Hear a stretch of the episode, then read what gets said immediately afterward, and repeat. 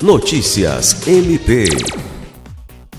O Ministério Público do Estado do Acre, por meio da Promotoria Especializada de Defesa dos Direitos da Pessoa Idosa e com Deficiência, promoveu nesta terça-feira 7 o lançamento da campanha Ainda Estou Aqui um olhar de dignidade e respeito com a pessoa idosa, com a palestra Invisibilidade dos Idosos na Contemporaneidade Órfãos de Filhos Vivos.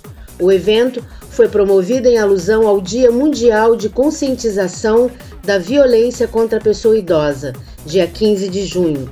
A data foi criada com o objetivo de alertar para a responsabilidade de cada um na construção de uma sociedade que respeite e garanta os direitos desse público.